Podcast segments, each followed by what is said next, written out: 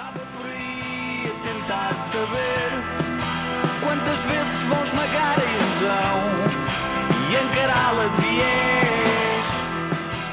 Olá e bem-vindos ao Falar Criativo. Sou o Rui Branco e este é o podcast sobre criatividade e as pessoas transformam as ideias em algo de valor. Isto é um episódio especial, é um episódio que é a gravação de, das conversas. O, o título era Conversas sobre Ética no Desporto e é muito focado na, na ética do desporto de formação.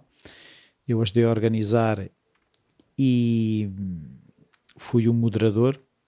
Os convidados são a Nádia Tavares, o Aurélio Oliveira e o Bruno Rosa.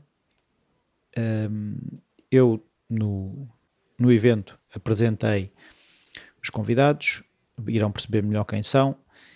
Eu acho que eh, aqui a questão de, da ética na formação é transversal. No desporto é mais evidente, se calhar, porque há muitas emoções relacionadas com o desporto, ainda somos muito emocionais quando ao que o desporto toca, e então eu decidi também partilhar aqui no Falar Criativo, uma vez que também fui eu que ajudei a organizar e que fui eu que moderei. Uh, poderá uh, não ter diretamente a ver com criatividade, mas tem a ver com, com aprendizagem, com pegar nas ideias e fazer algo de valor. O evento realizou-se no Colégio Marista de Carcavelos e eu gostaria de agradecer à direção e à coordenação do desporto todo o apoio prestado para que esta conversa acontecesse. E voltamos a falar um bocadinho no fim. Até já.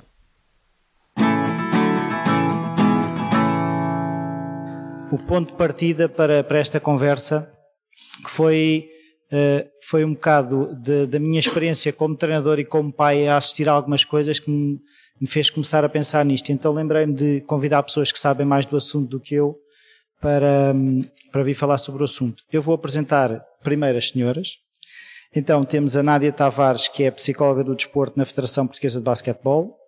Exerce as mesmas funções na Dream Achieve, um projeto fundado pela mesma com o intuito de trabalhar as questões mentais na performance experiência que obteve tendo sido atleta internacional e profissional de basquetebol durante vários anos.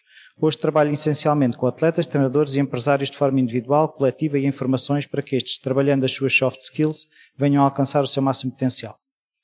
Deste lado tenho aqui o Aurélio Oliveira, licenciado em Educação Física e Desporto pela Faculdade de Motricidade Humana, mestrado em Educação para a Saúde, professor dos pupilos do Exército, 17 anos, professor universitário de Fisiologia durante 10 anos no Instituto Superior de Ciências da Saúde, atualmente é o coordenador local do desporto escolar de Amadora, Cascais e Oeiras.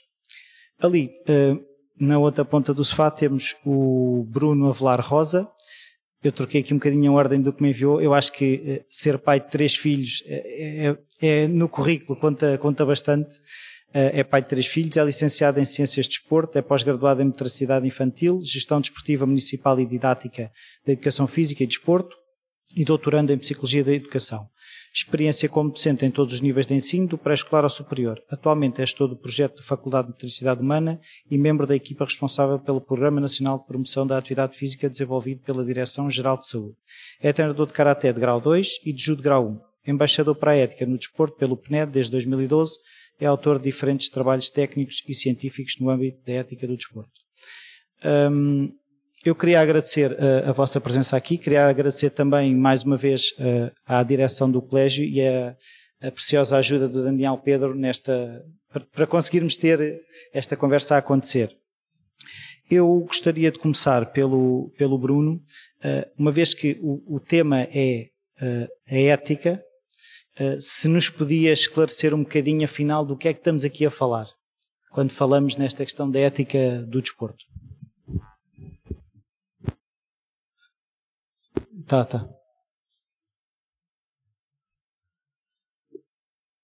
Bom, não há apenas uma ética do desporto, ou uma ética das artes, ou uma ética da música. Portanto, há a ética no seu sentido mais global e há um contexto onde esta ética uh, se manifesta ou é promovida. E neste sentido, o que, o que se interpreta é que o desporto é um contexto com condições ótimas para o desenvolvimento e aprendizagem dessas noções, desses princípios orientadores da vida em sociedade, que é, no fundo, aquilo em que consiste a ética. Não é? Um, a perspectiva que, que, que, acabamos por, por desenvolver, enfim, como, como o Rui disse bem, eu, eu não, não, apesar de já ter tido uma, um vínculo laboral mais, mais próximo do Plano Nacional de Ética no Desporto, eu não, não trabalho para o Plano Nacional de Ética do Desporto, sou embaixador, portanto, uh, vou colaborando mais ocasionalmente, mas a ideia do Plano de Ética no Desporto é precisamente um, refundar, reconhecer,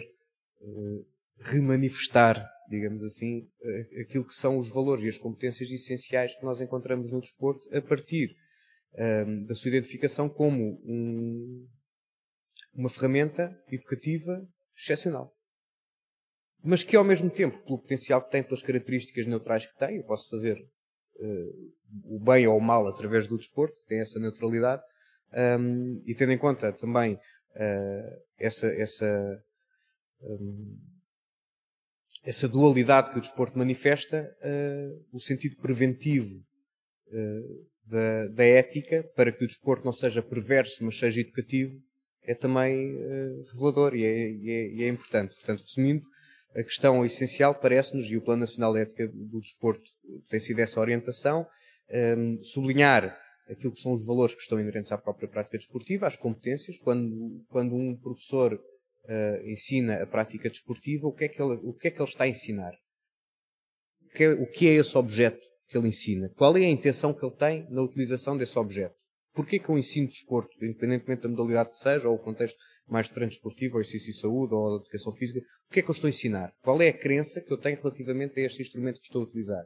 Ou um pai, quando põe os seus filhos no desporto e não noutra atividade, qual é a expectativa que ele tem relativamente à prática que os seus filhos têm nessa mesma prática?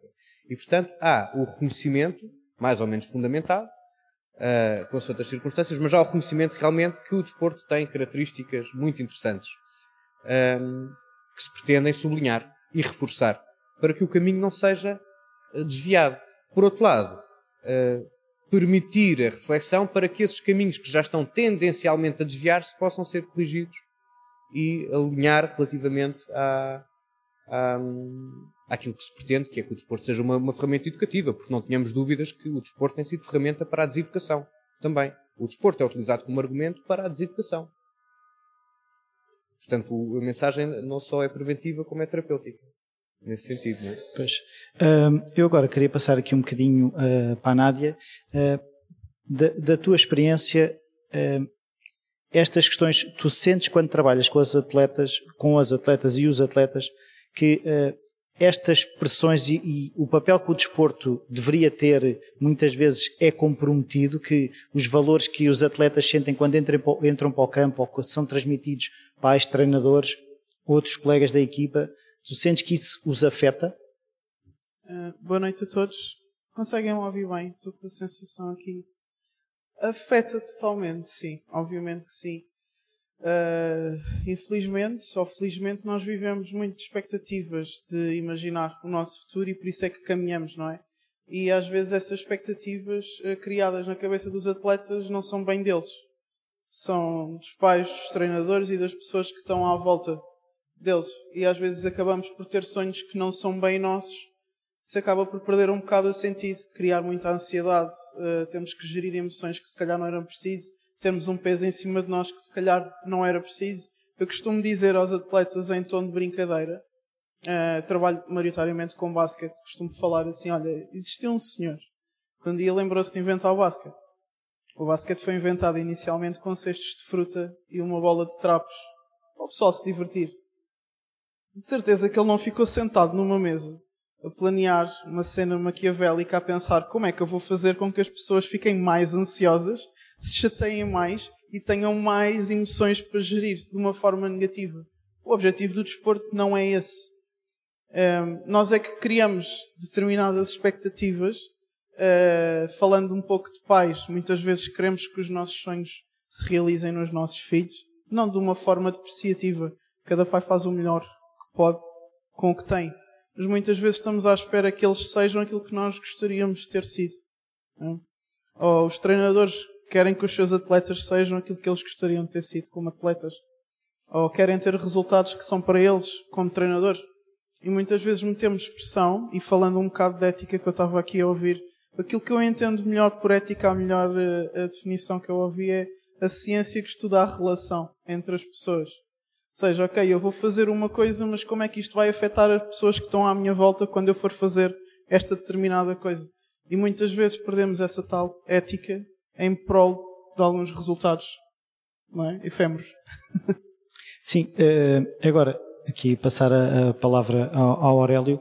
Um, uma das coisas que eu também queria perceber é que fala-se uh, na questão do desporto uh, e pensa-se logo em desporto de competição. E esquece-me na componente física, de educação física, e esquece também um bocadinho a componente do desporto escolar. E eu, mesmo quando eu falei que, que o tinha convidado, houve pessoas que perguntaram, desporto escolar, mas qual é que é o papel do desporto escolar? Se as, se as questões de ética também afetam o desporto escolar? de que forma é que o papel de, de, dos pais também é, existe essa pressão no desporto escolar, se é entendido de outra forma? É um bocado isso. Bem, boa noite. É, eu agradeço o convite do, ao desporto escolar na minha pessoa. É, este convite acho que foi conhecido até pelo Coordenador Nacional. Eu tive que pedir uma permissão porque é, estou a representar o desporto escolar no fundo. Respondendo à sua, à sua pergunta, sim, existe essa pressão. Existe, infelizmente existe. Hoje, eh, começando já pelo fim, está a haver campeonatos regionais, onde eu tenho alguns problemas eh, administrativos, eh, motivados pela pressão dos pais, e não só e de alguns professores também, porque infelizmente é, o desporto escolar. Eu começava então por explicar, explicar o que é o desporto escolar. O desporto escolar é um conjunto de atividades desportivas que funcionam como complemento curricular e de participação eh, tendo em conta a vocação e a escolha do aluno. Por isso é uma liberdade de escolha. É uma oferta que as escolas dão, que não se restringe pela oferta de escola. Há sempre a possibilidade de se fazer protocolos com outras escolas. Uh, e onde os valores que nós falamos de ética estão também uh, subjacentes. Ou seja, os valores da perseverança, do, da coragem, do sacrifício, do espírito de equipa, do respeito que são incutidos e estão dependentes realmente dos valores de quem? Dos professores. Muitas vezes são adulterados, infelizmente, mas há outros que não. Há outros que conseguem. Eu tenho, é, e dou, só para dar uma imagem desta coordenação, são mais ou menos 300 e, 340 professores, mais ou menos. É um universo enorme, é, onde está também este colégio, é, e, e tem tudo, tem tudo. E são interpretações, mas essas interpretações desses valores têm em conta também os objetivos que muitos professores querem concretizar. Muitas vezes são, eles querem ser os campeões a todo custo. E é uma pena que isso seja, porque o meu paradigma, e eu defendo, e já escrevi, está aqui, estão aqui pessoas que sabem disso, os professores, pelo menos que eu já encontrei, que é dar oportunidade a quem não tem oportunidade aqueles que já têm a oportunidade, muitas vezes já estão orientados. Nós temos é que pensar naqueles que uh, não têm oportunidade. E isso, uh, essa situação de pressão de, uh, de, ganhar a todo custo, muitas vezes também vem pelos pais, porque se tornam famílias. Eu não sou, não, não, não, não subscrevo esse paradigma, nem, nem, nem pensar, e faço tudo para que isso não aconteça. Ou seja, nós, coordenação aqui do Desporto Escolar da Amadora Cascais Oeiras, fazemos o reconhecimento de boas práticas, não só de professores como de alunos, de modo a que toda a gente perceba a comunidade dos pais. Eh, se calhar não, há aqui pais que não sabem da nossa página, mas eu depois vou facultar, onde está expresso durante sete anos, está lá o historial do desporto escolar nos últimos sete anos, por isso se alguém tiver filhos de há sete anos atrás estão lá os resultados. É incrível, podem não saber, mas hoje podem constatar isso, estão lá. É, e no fundo é isso. A primeira abordagem à sua pergunta é esta. Eh, uma coisa que eu queria perceber, eh, qualquer de vocês pode pegar na pergunta, é se o facto de estarmos a, a, a empurrar a prática desportiva para prática formal. Se os miúdos hoje em dia uh, têm que praticar desporto em contexto de extracurricular, educação física, porque aquilo que eu vejo é que os miúdos já não têm tempo para brincar ao, ao, desporto. Tem que ser uma, uh, aquilo que eu vejo cada vez mais é prática em clubes ou prática na escola ou qual é que é a vossa experiência relativamente a isso? Posso, posso responder já. Você pegou numa, numa frase que ultimamente tem feito. Hum, eu estou ali a ver a, a Filipa, que é do meu tempo, a Filipa Caras, e no nosso tempo não havia essa frase. Eu não tenho tempo para. Eu gostava era de fazer tudo. É que é impressionante. Eu agora vejo alguns alunos a dizerem assim: é pá, professor, não posso ir. Porquê? É pá, não tenho tempo. Não tenho tempo. Eu na brincadeira digo assim: ah, peraí, tu és o administrador da empresa ou és o diretor do banco? É, é, quem és tu? Pessoa, não. E na brincadeira questiono eles, porque não têm tempo. Esta frase que existe, não tenho tempo, é preocupante. Sim. É preocupante. E isso no desporto escolar, quando eu vejo, porque o, o, o, eu, eu, só gostava de dizer, eh, transmitir esta ideia. A maior valência do desporto escolar eu tive uma experiência agora, há cerca de um ano, que implementei o desporto escolar em São Tomé. Candidatei-me e na, na cerimónia de apresentação, eh, a maior valência, e isso respondendo também a uma pergunta que fez eh, anteriormente, complementá-la, é a maior valência do desporto escolar é que no nosso país a extensão que é feita numa modalidade esportiva é feita por professores de educação física que trabalham com esses alunos. Não acontece na, na Europa. Não acontece. São delegadas aos clubes que eventualmente são professores de educação física, mas podem não ser da escola. Essa é a maior valência que nós temos. Implica muito dinheiro. Implica. Mas, porque implica horários. Agora, o que é um facto é que é uma extensão e os professores trabalham com os mesmos alunos que trabalham em educação física. Essa é a maior valência que nós temos. E conseguimos transmitir aonde? os valores no desporto escolar. Eu digo isto, se eu faço este exercício que é, numa, se calhar estou-me a alongar, uh, desculpa lá, uh, se eu puser o tempo de intervenção, de interação de um professor-aluno por ano, se eu somar todos os momentos de interação com esse aluno, se calhar eu consigo somar e são cinco alunos, cinco minutos para o Francisco e seis minutos para a Madalena. E quais são em seis minutos e em cinco minutos eu consigo transmitir valores. Mas no desporto eu consigo. Eu chego às oito da manhã, estou com o miúdo, conheço os pais, conheço os irmãos, conheço os problemas da família, transmito, tenho tempo, é competição, é o treino, tudo isso. E essas são as maiores valências do desporto escolar, que é a educação física. Infelizmente, não é que não, não se faça bons trabalhos.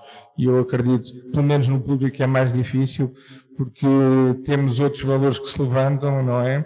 Os rankings e por aí fora. E a educação física é sempre deixada para trás. Mas, e, e, também sabemos que há professores que conseguem ter estratégias pedagógicas que conseguem superar isso. Mas a maioria, quando os professores têm 300 alunos e 400 alunos, isto dá que pensar qual é o tempo de interação professor-aluno durante um ano em educação física. E o desporto escolar dá, pelo menos, essa garantia. Hum, a vossa opinião também sou Nádia. Não, aqui, por acaso, queria pegar numa coisa que foi aqui dita relativamente aos miúdos de hoje em dia, né? Que, no meu tempo falamos muito sobre. Eu posso interagir com o público, eu gosto sempre de interagir Força. com o público. Eu gostava de, de, fazer aqui uma pergunta. Uh, qual é que vocês acham que é a diferença entre os miúdos de, de, do vosso tempo e os miúdos de hoje? Assim, algumas diferenças. Hum?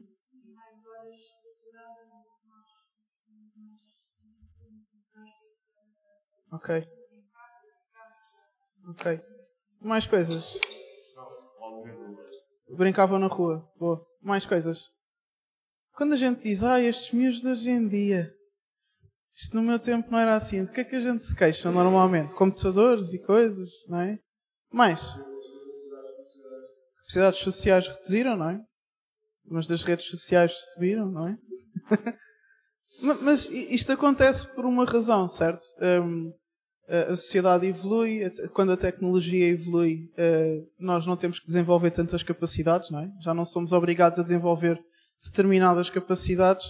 Um, e, e, uh, eu costumo até dizer, uh, sempre que falo com o público, eu digo, nós só somos capazes de desenvolver características que somos obrigados a desenvolver.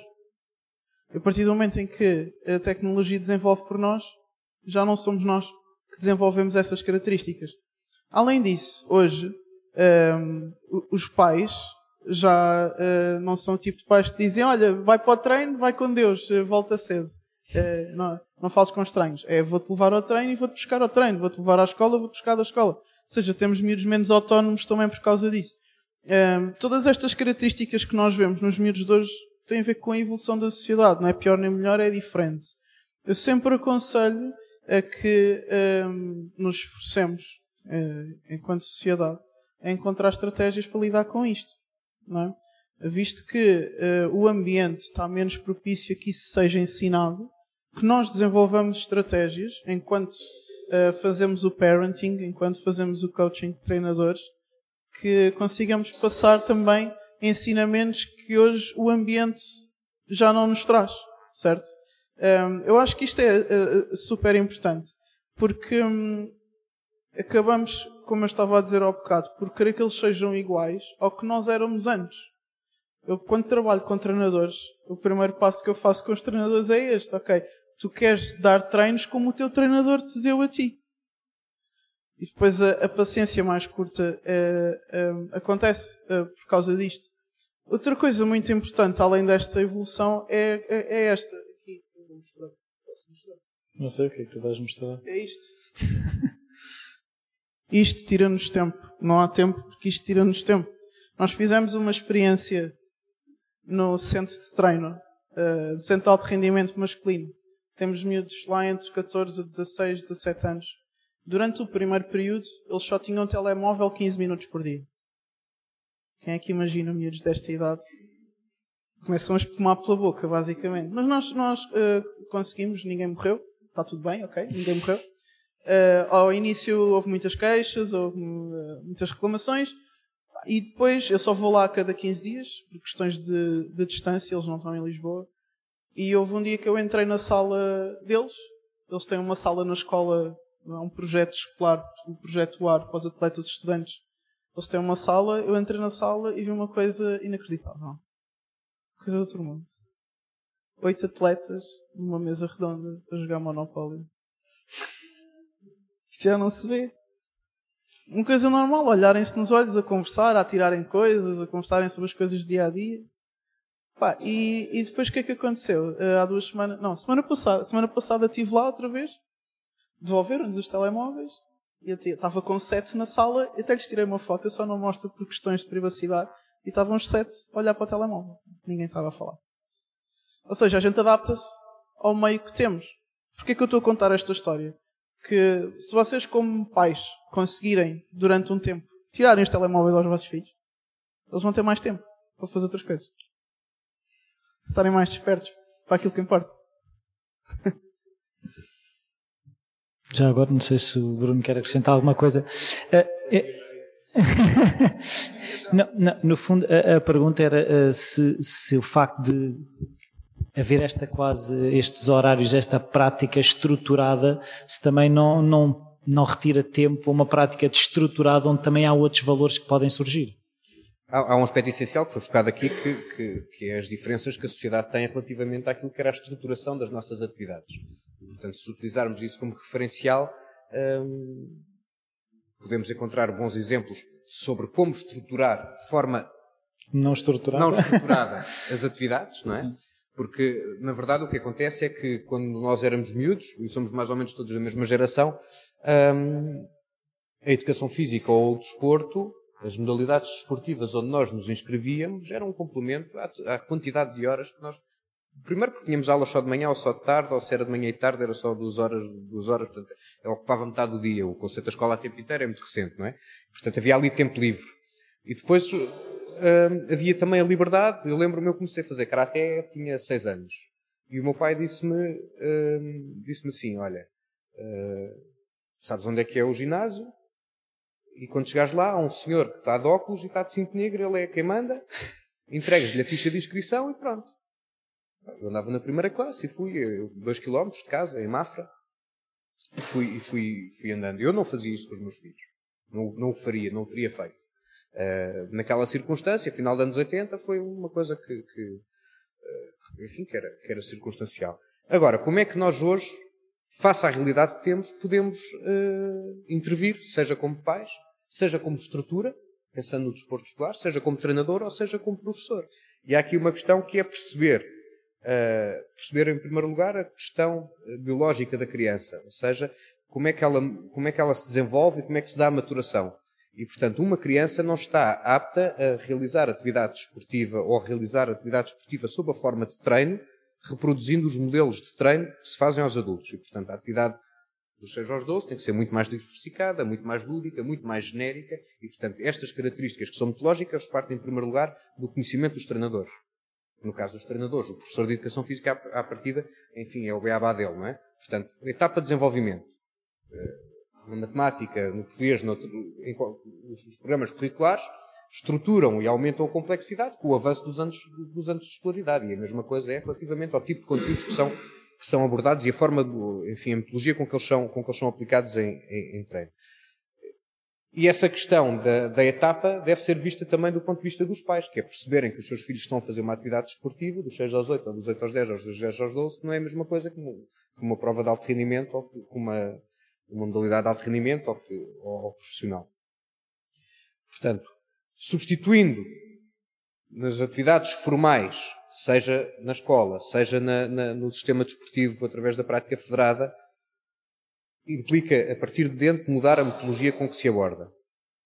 Se aborda a atividade. Portanto, transformá-las mais lúdicas. Porque sabemos que as crianças hoje em dia, tendencialmente, na maior parte dos contextos, principalmente urbanos, não brincam na rua. E, portanto, se não brincam na rua, terão que encontrar uma forma de atividade motriz que seja muito mais estimulante e muito mais, muito mais uh, uh, positiva do ponto de vista de, das suas diferentes dimensões. Depois há outra questão que, enfim, por acaso eu tenho, eu tenho estado muito com o desporto escolar ultimamente, com o Rui Carvalho, com, com, com o Jorge Rafael, e por fora uma das questões que temos trabalhado muito são as questões dos regulamentos. Se eu, observando, por exemplo, uma modalidade que todos conhecemos minimamente, que é o futebol, e com o João Capela, que é uma pena não estar aqui, que já tive, já tive uma discussão com ele também neste sentido, que é o papel do árbitro num desporto profissional, o papel não, só, não apenas relativamente àquilo que é a interpretação das regras, mas também relativamente àquilo que é a relação interpessoal que ele estabelece com os jogadores, deve ser a mesma relativamente aos séniores, entre os séniores e os infantis, e há árbitros que dizem que sim. Não. Dizem que a atitude não. do árbitro é fazer cumprir as regras.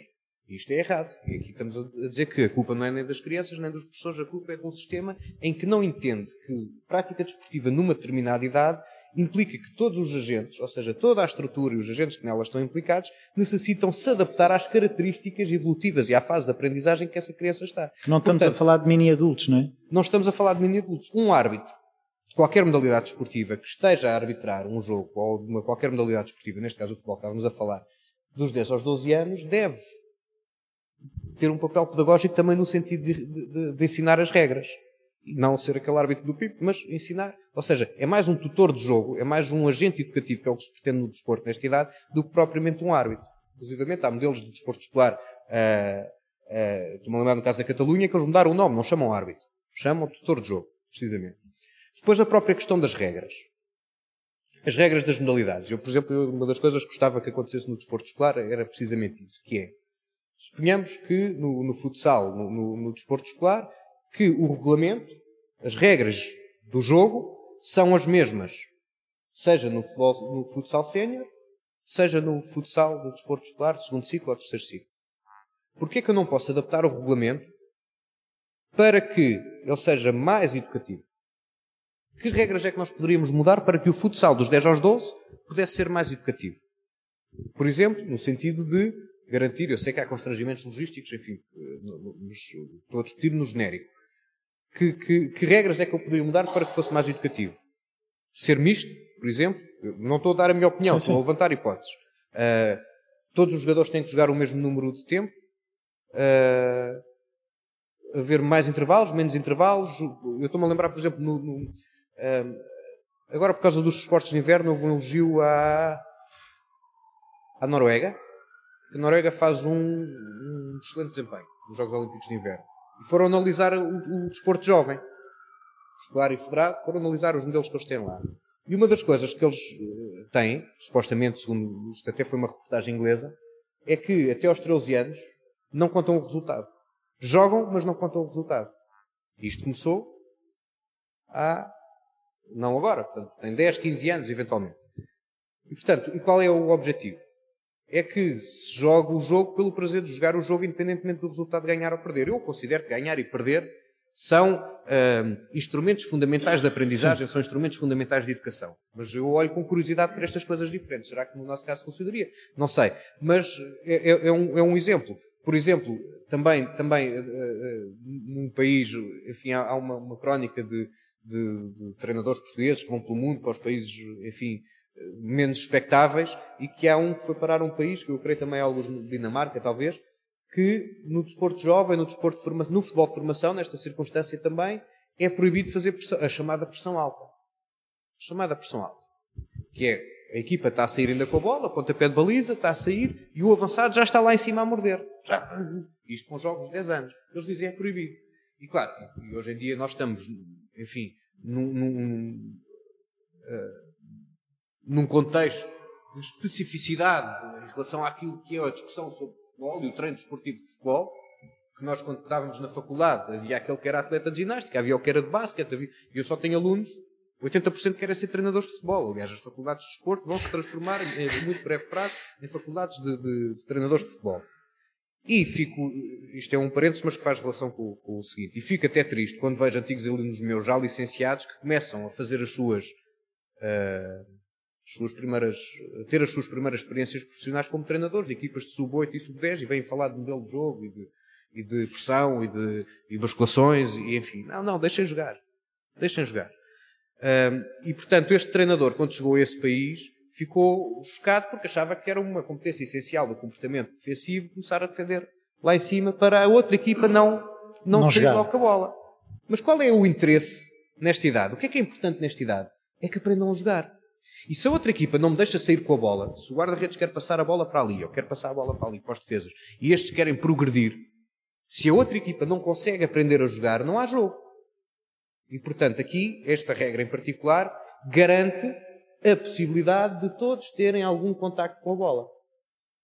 E portanto, é uma reflexão que faço também ao nível do próprio desporto escolar, que é, ok, nós temos os escalões, temos as categorias, temos a noção que os professores têm os treinadores também, uh, enfim, hoje em dia mais do que antes, mas que desenvolvem também essa noção, que é a noção de etapa de desenvolvimento. Como é que eu trabalho a minha modalidade aos dos 6 aos 8? E dos 6 aos 8, independentemente da modalidade, a forma é muito, muito parecida, até porque se advoga por um, por um ensino multi, uh, multiativitário, portanto, com, com, com várias experiências com em diferentes várias experiências diferentes, e portanto, dentro da minha própria modalidade eu posso desenvolver essa, essas experiências mais ricas, mais diversificadas, Uh, isso é uma questão muito lógica, mas depois a própria modalidade, estruturalmente, que respostas é que ela dá do ponto de vista da organização da sua estrutura? Posso mudar o regulamento ou não? Isto era uma reflexão que eu acho que valeria a pena fazer, quer a nível das federações, quer a nível do próprio desporto escolar, que é ter regulamentos que sejam adaptados à circunstância, uh, ao momento evolutivo, ao momento de aprendizagem, ao momento de maturação da criança e que ajudassem a potenciar uh, este fator educativo do desporto. Caso contrário, estaremos sempre a reproduzir o modelo adulto. Pois, eh, isso era uma coisa que eu, que eu queria também que, ouvir a vossa opinião, que era um bocadinho perceber até que ponto é que esta questão de existirem campeonatos e existirem, existirem campeões, uh, o que é que é isto, uh, o que é que, os malefícios, porque eu, eu quando, uh, quando estive a dar treinos de basquete, eu percebia que havia treinadores que faziam lá, tá, qualquer, qualquer tática servia para ser campeão, campeão de sub-6. O que é que vai ser, eu vou ter um currículo, fui campeão sub-6 ou campeão sub-8 ou sub-10, se o facto de haver campeões não provoca que as pessoas sejam mais competitivas. Já agora? É uma boa questão. uh, costumo discutir muito sobre isto com alguns diretores técnicos e coordenadores técnicos da Federação. Um, que eu gosto muito de perguntar aos treinadores uma coisa do género. Há 5 anos, quem é que ganhou o Campeonato Distrital de Braga? De sub-14 feminino. Ninguém se lembra. Então porquê é que é tão importante para ti ganhar? Porque daqui a não sei quanto tempo ninguém se lembra. Eu vou até contar uma história. Eu quando eu tinha 18 anos, um, estava a participar. A gente foi apurados para a Final Four Nacional. Nós sempre campeões nacionais de sub-19. E uh, sabíamos que tínhamos muitas hipóteses de ganhar esse jogo. Estávamos cheios de vontade, treinámos bastante. Foi, foi um ano muito interessante em termos de evolução. Um, eu raramente tinha tempo para, para estudar sentado à secretária. Era no comboio, era no autocarro, era ou nos intervalos da escola, que não saía com os meus colegas. Era treinar a minha vida. Um, e realmente chegámos a essa Final Four e não podia ter corrido melhor. A gente ganhou o campeonato, a gente uh, festejou imenso. Inclusivamente a nível individual eu fui a melhor jogadora, a melhor marcadora, a melhor tudo. Foi tudo espetacular. Foi tudo lindo, maravilhoso e tudo espetacular. Um, só que depois uh, acabou, a gente foi jantar um, e fui para casa e, e fui para uma pijaminha e fui dormir e no dia a seguir eu tinha matemática às 8 da manhã. E não mudou nada. Porque eu ganhei campeonato de não sei o quê. Então, se deve haver campeonatos, pode haver. A questão é o peso que a gente põe no campeonato. Ou seja, se é mau os miúdos quererem ganhar, eu acho que não. Eu pessoalmente, a minha opinião pessoal, não psicólogo em geral, mas pessoalmente, eu acho que os miúdos têm que se importar com o ganhar ou perder. Os treinadores e os pais é que têm que estar conscientes desta. Exatamente. Uh, existe uma pirâmide aqui de aprendizagem. Em primeiro lugar, os miúdos têm que aprender a gostar do que estão a fazer. Se tivermos um treinador aos berros porque ele falhou debaixo do cesto ou porque falhou com a baliza aberta, ele não vai gostar disso. Nós gostamos de coisas que nos sentimos competentes a fazer. Não gostamos de berros. Alguém gosta de berros? Ah, ninguém, não é?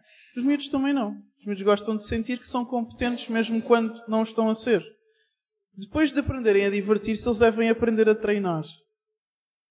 Aprender a estrutura do treino, aprender a estar numa fila, a ter a disciplina de esperar a vez dele, aprender que agora não é para lançar, é para driblar, ou que não é para chutar, é para cruzar. Aprender a treinar. Divertir, treinar e a seguir aprender a competir. A seguir aprender a olhar para o adversário e a saber onde se colocar. Saber que este é mais lento, que este é mais rápido. E depois de aprender a competir é que estamos a falar de ganhar. Porque a gente começa a falar de ganhar na altura que é para falar de nos divertirmos. E trocamos. Inclusivamente, eu sinto, pelo menos no desporto em que eu estou, que há uma desistência mais precoce dos atletas. Estão a desistir mais cedo, mais novos. Porque antigamente havia atletas mais velhos, 30, 33, chegavam mais longe, e hoje estamos a ver 28 e 27 como os mais velhos na, na, em alguns desportos. Eu costumo dizer que é porquê? Porque hum, se a gente não tem uh, prazer no que está a fazer de raiz, não vamos ter continuidade ao longo do tempo uh, para nos mantermos num objetivo. Ou seja, eu estou a jogar porque eu tenho que ganhar, porque eu tenho que ganhar, porque eu não posso perder, porque senão gritam comigo, porque senão meu pai vai se desiludir, porque senão a minha mãe vai-me dizer qualquer coisa no carro. E isto vai-me alimentando de uma forma negativa e exaustiva ao longo do tempo. Mas não dura a vida toda. Vai haver um dia que eu vou perder o medo de perder. Vai haver um dia que não me vou importar se o meu pai e a minha mãe mandam vir comigo. A única coisa que me sustenta ao longo do tempo, do tempo para sempre, não é? ou até o meu corpo aguentar, é eu gostar daquilo que eu estou a fazer. Não é? A minha paixão desde a infância daquilo que eu estou a fazer.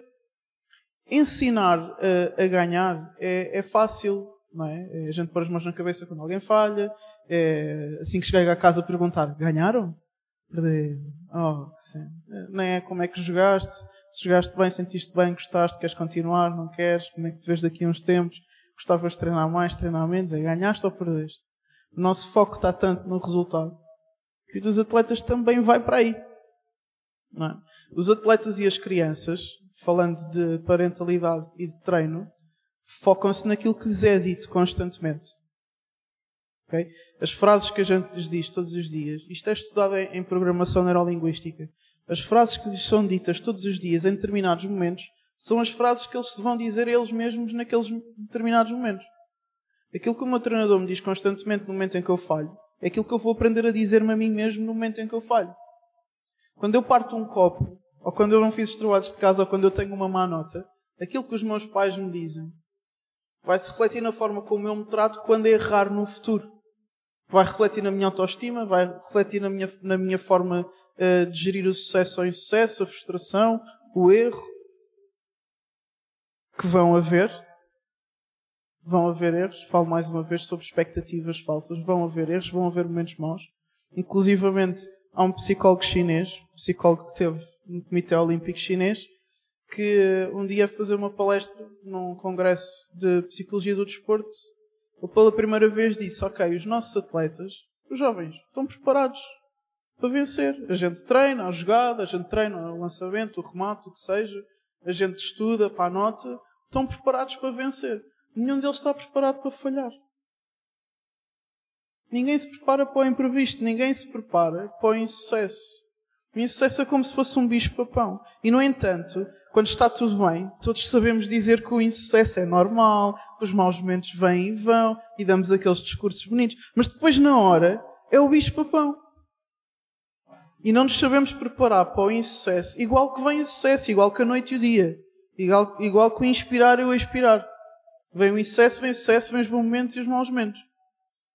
Só que quando vem um mau momento, a gente gera aquilo de uma forma tão explosiva, não é? Como se fosse o apocalipse o fim do mundo que depois no futuro temos atletas que não sabem gerir o erro. Se é mau haver campeonatos, eu não acho. Eu acho que é a forma como nós lidamos com a vitória e com a derrota.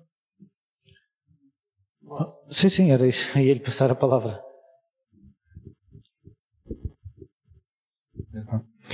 Uh, foram aqui ditas algumas coisas que me fizeram mexer na minha cabeça, por isso. E vou começar aqui pelo colega dos regulamentos. Eu concordo consigo, é lógico, e os regulamentos do desporto escolar. É, eu não vou dizer a palavra infelizmente, é aquilo que é a realidade, mas nós, é, isto é uma estrutura dinâmica, é, e espero que ainda seja mais dinâmica no futuro. É, e é verdade. Eu vou dar só um exemplo. Por acaso está aqui a Caras, mais uma vez, daqui a bocado ainda dizem que ela é famosa mesmo. Uma das, uma das modalidades que eu, e, e, até lecionei vários anos, que é a natação. Uh, o dinheiro que se gasta em competições visando as participações internacionais, que isso é que é importante, são milhares e milhares. Na natação, ainda por cima são alunos todos federados. Isto está a gravar, não é? Isto é uma chatice. Vou ser expulso. E, e o meu paradigma, mais uma vez, e reforço, é dar oportunidade a quem não tem oportunidade. Então, o que eu defendo, até nas reuniões da natação, quando eu vejo um professor que se predispõe a dizer, não, eu, o meu objetivo é ensinar a nadar. E, e eu fico logo feliz. Os outros já sabem nadar. Olha que bom. Então vamos dar oportunidade a quem não sabe nadar. É isso que tu queres? É um grupo. Isso é, é verdade. Nós já falámos várias vezes nisto. E há professores que, dentro da modalidade de natação, têm uma fração, uma fração importante do ensino de, de, de, de saber nadar. Para mim, importantíssimo. Independentemente das competições. E como disse aqui o, o colega, o, as, os regulamentos, é verdade. Eu, nós estamos numa coordenação onde nós temos as atividades náuticas com maior expressão. Por isso temos o surf, temos a vela e temos a canoagem. Somos o, a coordenação com 10 vezes mais que, o resto do país. Os regulamentos das náuticas, que começou-se a haver uma aposta grande na passada coordenação e devido também ao, ao projeto do mar e por aí fora, estavam todas ainda estão desajustadas. Porque o federado é, é aquilo que o colega disse. Adaptar, sim, mas à realidade escolar. Porque é isso que se pretende, é que haja um patamar de ensino do treino, mas menor que as exigências do federal. E muitas vezes nós temos os regulamentos ajustados. É verdade, isso é uma verdade, é uma, é, constata-se. E nós, por acaso, esta coordenação tem sido é, incessante nessa, nessa situação, que é tentar melhorar sempre os, e, e fazemos apelo é este, este paradigma que é dar oportunidade a quem não tem oportunidade, é o ensino da natação, que se pode fazer também as duas coisas. Concomitantemente pode-se fazer, eh, as mesmas coisas são, eh, são válidas. Outra situação que foi aqui falada que é o ganhar e não ganhar. Nós normalmente não sabemos reconhecer, só conhecemos os, os vencedores. Eu vou dar um exemplo, não vou dizer onde é que foi, mas foi muito próximo. Houve uma aluna do desporto escolar que esteve sempre em todos os torneios desde o quinto ano até ao décimo segundo. Foi uma aluna que fez um trajeto imaculado. Entrou no federado, que se pretende isso. Entrou no federado, teve resultados. Pois ela não ganhou no último ano, por doença, não foi ao campeonato regional. E eu disse à escola, faça-se um, eu, eu estava em São Tomé, na altura, faça-se um reconhecimento à aluna pelo caminho do desporto escolar e o exemplo de uma aluna do desporto escolar. E, os, e eles disseram assim, pois os critérios não podem ser mudados, nós só vamos dar aos vencedores. Isto é o que temos, é a realidade. Eu não podia fazer nada, estava longe, ainda tentei, mas não consegui. E este facto de não reconhecer o segundo lugar por parte das instituições, porque eles não ganharam, mas estiveram lá. Atenção, não ganhaste. Não, foste vencedor. Não foste o vencedor do primeiro lugar, mas foste vencedor porque participaste. Estiveste lá. E treinos, e treinos.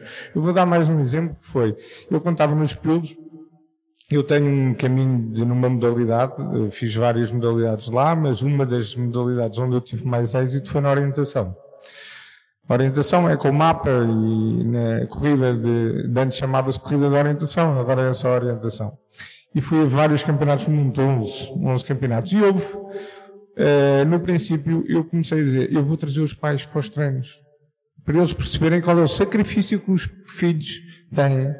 O que é um facto é que quando eles perderam a primeira vez, nós ganhámos muitas vezes, eles deram valor aos filhos. E isso é o reconhecimento. Queria só dar, ter dado este, este testemunho porque o reconhecimento muitas vezes pelas instituições não é feita por uma cultura também desportiva. E tem a ver com o quê? Com a ética desportiva. Com os valores. Que nós só vamos pensar só nos vencedores. E é verdade que nós temos essa cultura. E é uma cultura que está, não sei se é uma cultura talvez latina. Eh, os latinos têm um bocadinho esta, esta, esta maneira de pensar. Não sei se é. Mas talvez, por exemplo, os, os países nórdicos tenham, é verdade, têm uma abertura mais, são mais liberais, são uh, inovadores de, outra, de outras práticas. Eu agora queria perceber um bocadinho, foi tocada aí a questão dos valores, um, da vossa experiência também. Uh, quantos pais é que perguntam quem é que tu ajudaste hoje no treino? Qual foi a parte do treino que tu tiveste que te superar, que tiveste que hoje não te apetecia e foste à mesma no treino? Uh, se os pais perguntarem pelos valores, não será mais fácil de também terem resposta de valores, não só perguntar de resultados, de quem é que marcou, uh, quantos sprints fizeste? Pode ser Bruno, agora. Eu pessoalmente não tenho mais experiências, felizmente. Também como treinador nunca me envolvi em níveis competitivos muito elevados. E isso é um bom, é uma boa razão para não ter tido mais experiências, creio eu, uma boa justificação. Um, o próprio contexto das artes marciais, seja no Karaté, seja no Judo, que são as duas modalidades a que, que estou ou estive mais ligado, um, também tem um contexto em si bastante positivo nesse, nesse sentido. Apesar de não ser não estar livre, não estar isento também de acontecer situações menos positivas por parte, por parte dos pais. A experiência que tenho é uma experiência mais de observador. E a verdade é que não, é, não é muito positiva. Não é muito positiva e parte de uma questão que é de base, que é o que é o desporto. E isto, o que é o desporto, é qual é a expectativa que os pais têm relativamente à prática do desporto dos filhos. O que é que eles esperam? Nós sabemos que o desporto, a prática desportiva, com determinadas, com, com determinadas características, é potencial e é benéfica para a saúde. Sabemos que a forma de relação que se estabelece com os outros é positiva para adquirir competências sociais que são inclusivamente valorizadas no mercado laboral. Sabemos que tem uma série de, de, de aspectos da sua prática que são potenciadores de competências psicológicas que são valorizadas para o desenvolvimento de cidadania e para o desenvolvimento do mental fitness e de uma série de outras questões, com a resiliência, a superação, o marcar os objetivos e traçar o plano para alcançá-los. Portanto, nós sabemos que o desporto traz todas estas competências. É esta a expectativa que os pais têm quando põem os filhos no desporto? Normalmente não será. E, portanto, o, o, a pergunta de base logo é mal feita. Eu ponho o meu filho no desporto porquê? Qual é a expectativa que, que, que eu tenho? E, portanto, há aqui há um mau marketing do desporto. Há um mau marketing do desporto, não é? Porque, apesar de ser um, um, um, fenómeno, um objeto, digamos, que tem características interessantes e particulares, como eu dizia no princípio, não se está a saber, entre aspas, vender para que seja percebido como uma ferramenta social e educativa. O próprio sistema educativo olha para o desporto como uma figura menor. Sim. Até aquela coisa de não contar para a nota, como aconteceu há uns anos, acho que já voltou a contar para a nota. Sim, está, está, em discussão. está, está, em discussão, mas pronto. Esse é um detalhe, entre, é um detalhe que tem peso, mas é um detalhe entre muitos outros. Eu vejo como essa é uma questão essencial, mas, por exemplo, preocupa-me muito a, a, pouca importância que é dada, não, não, não chamemos de desporto, vamos chamar de educação motriz, educação física, o que a gente quiser, por exemplo, até aos 10, 12 anos. Não é? Porque como é que, como é que hum, como é que a criança percebe o mundo? Quando a criança nasce, como é que ela percebe o mundo? Como é que ela adquire o mundo? É através do corpo. Portanto, eu, por exemplo, hoje estou extremamente cansado, imagino que vocês também. E eu tive quase, quase, quase para deixar o corpo em casa e vir só o cérebro. Não é? Não é possível. Ou seja, eu sou pessoa, eu contacto com os outros eu expresso-me através do meu próprio corpo.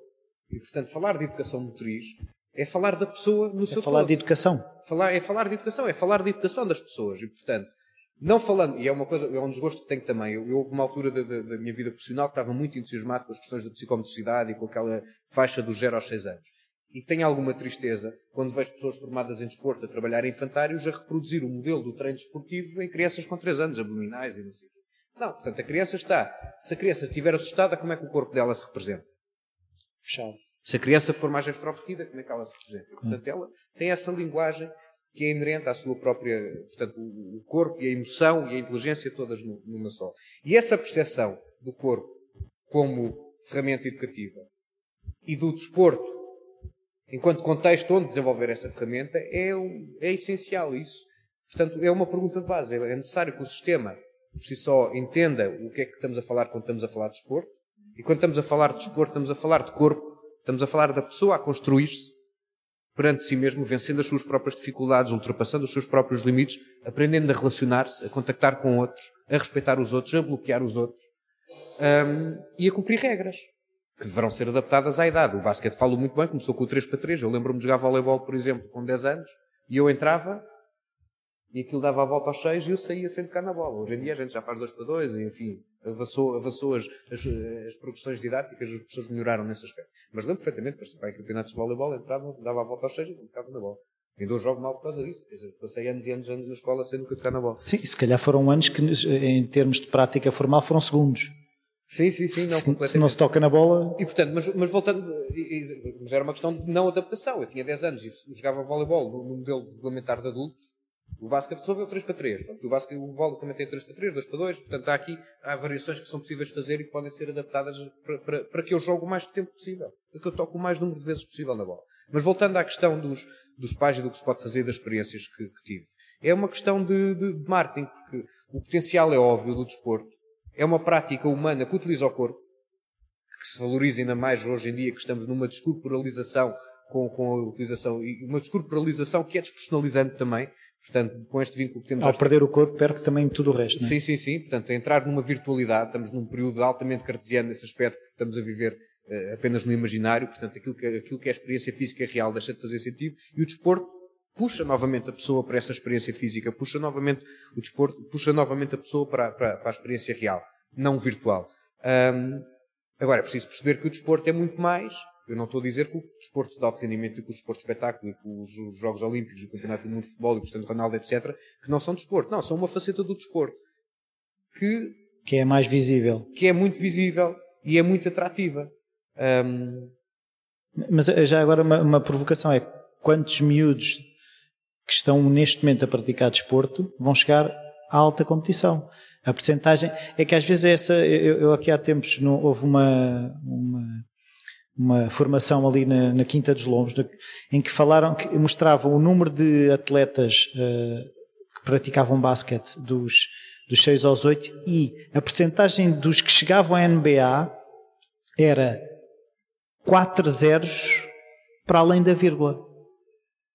E se calhar todos os pais que vão assistir ao basquete daqueles filhos estão a, a- a- a pôr uma pressão como se todos fossem chegar à NBA. É exatamente isso. Eu utilizo dois ou três exemplos, e, embora aqui são os pais bem comportados, não é? Estes pais são aqueles que compreendem o fenómeno desportivo. Os que não compreendem normalmente não veem este tipo de, de- de ações. Eu. Sim, havia aí alguns que nós queríamos muito que tivessem vindo e não conseguimos apanhá-los. Portanto, isto é, é normal. O PNET já tem, enfim, este é um contexto diferente, mas o PNET tem, tem um. Sim, sim, o PNET tem, o PNET tem este, este modelo de ação de sensibilização para pais que já demos de- de- desde o nível Benfica ao, ao clube de bairro e, e, enfim, é uma conversa de pessoas que têm a mesma opinião, porque os que, os, que, os, que, eh, eh, os destinatários reais acabam por, por não estar presentes. Mas há, há aqui alguns dados que eu tenho utilizado nesta- nestas questões que, que são interessantes. Um deles é de um professor da Universidade da Extremadura em Cáceres, que, que é o Sérgio Ibanhas, que é um, um tipo de investigador na área das pedagogias e, portanto, sobre que tipo de metodologias é que eu devo utilizar, com o Teaching and for Understanding, não sei que tipo de metodologias é que eu devo utilizar para potenciar o pensamento tático e os jogadores mais adaptáveis, etc. E, ao mesmo tempo, é, há muitos anos, treinador das seleções jovens de Espanha. E, portanto, temos um investigador que é treinador a um nível alto. E ele, entretanto, foi fazer uma, um- uma análise que era nos jogadores de, de Espanha, portanto, Espanha com potência no basquetebol, que passaram pelas seleções sub-16 desde 1995, se não me engano, ele faz isto a 20, eu vi isto em 2015, portanto, 20 anos terá sido 95, 2015, não interessa, nos últimos 20 anos. Quantos jogadores do- da seleção sub-16 em 20 anos é que chegaram à seleção sénior? Todos nós podemos tentar, enfim, quantos jogadores é que passam numa seleção sub-16 em 20 anos? Não faço ideia. 1200, 1000 em Espanha. Algo assim, não é? Talvez, no total. Estou a falar no total dos jogadores. Sim. Nas diferentes competições, nos diferentes treinos de captação. 1200. Quantos? Nós podemos mandar um número por si só. A pergunta por si só já indicia que há aqui ratoeira, não é? Dizemos 50, 20, que são poucos, não é? Eu digo zero. Zero jogadores da seleção sub-16 de Espanha que chegaram à seleção sénior. O que é que aconteceu a estes jovens? Onde é que eles estão? Mas eram os campeões com 16 anos. Os que chegaram a campeões mais tarde não, é- não iam à seleção com esta idade.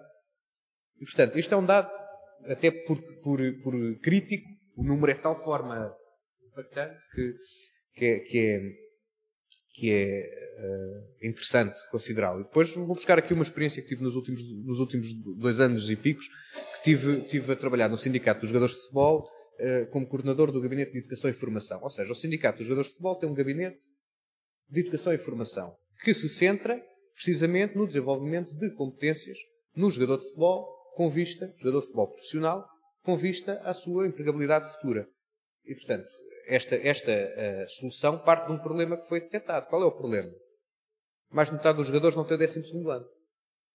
Mais de metade dos jogadores não tem o 12 ano. 25% dos jogadores, mas, pronto, 12 ano, mas os jogadores hoje com 20 e tal ainda não tinham o 12 ano, o 12 ano obrigatório, portanto é relativo. Ok. Mas 25% dos jogadores atualmente na primeira e segunda liga não têm o, o, o nono ano.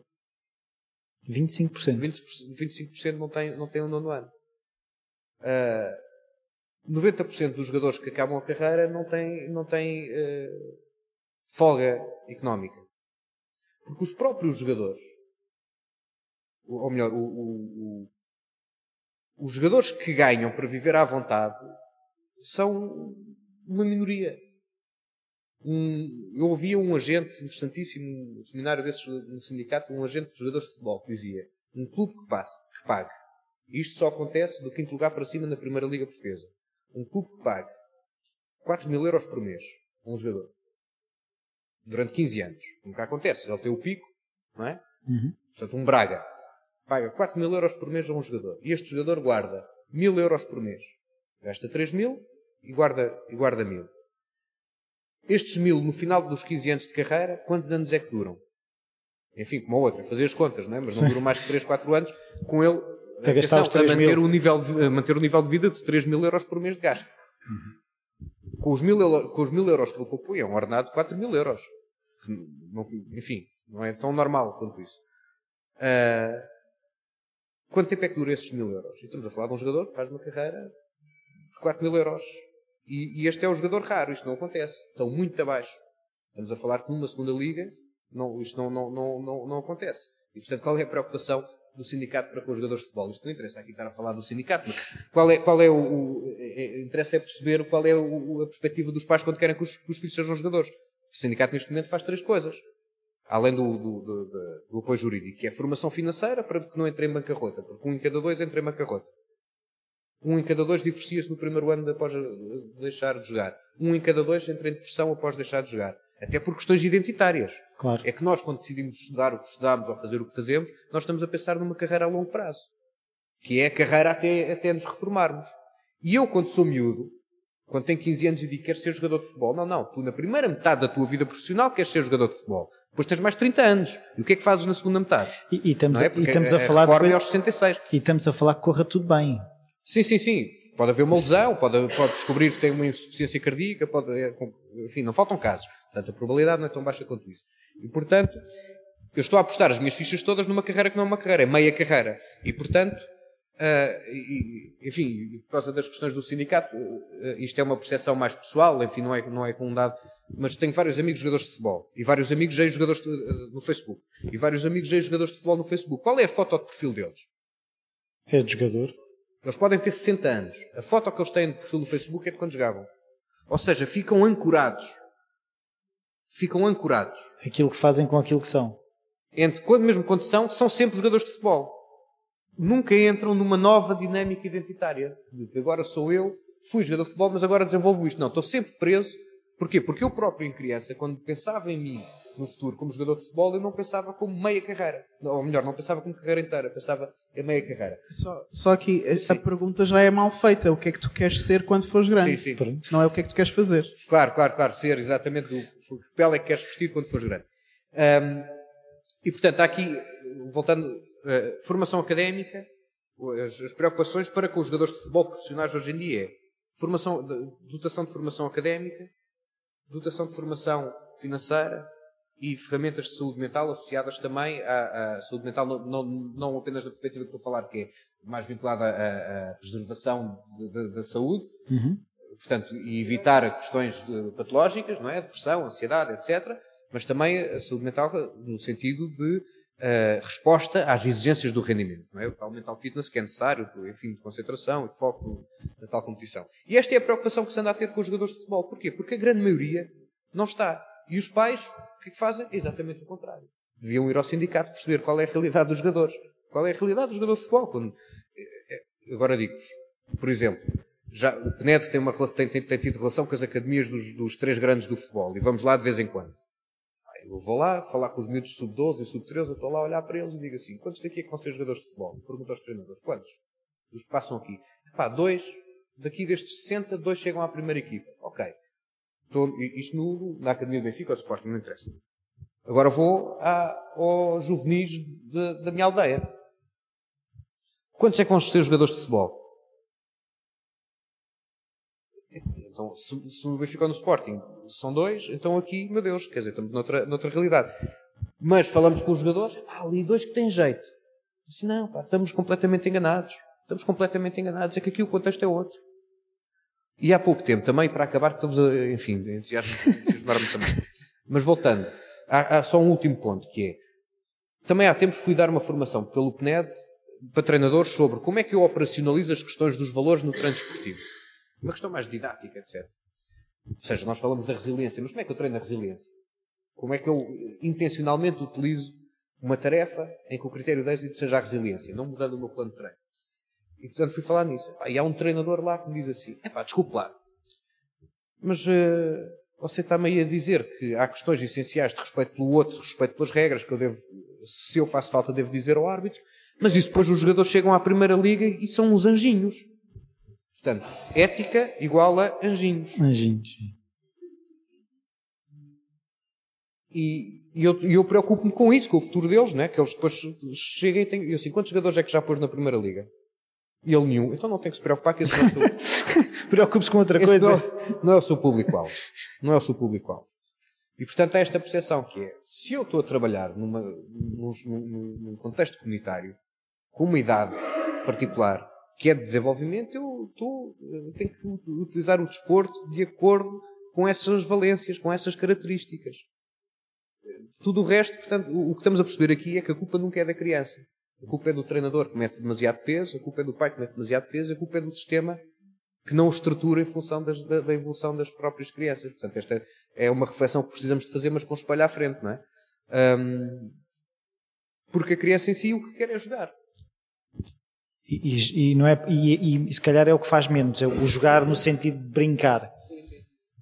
Eu, eu só queria referir uma coisa.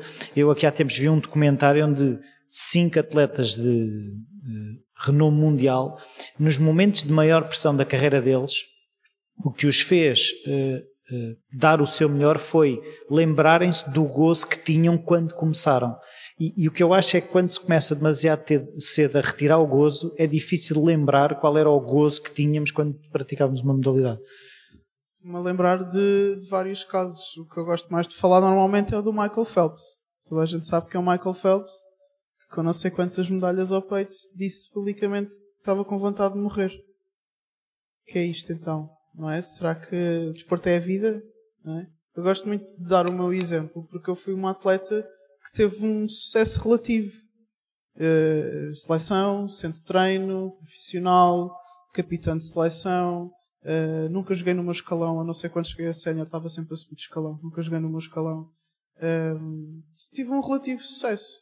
E quando cheguei aos 23 anos, com 100 internacionalizações, 10 campeonatos europeus, uh, com centro de treino feito, profissional, tinha andado nos Estados Unidos, em Espanha, fora, saí de casa aos 18 anos para jogar fora, dizem-me que eu não posso jogar mais porque o meu joelho já não dava.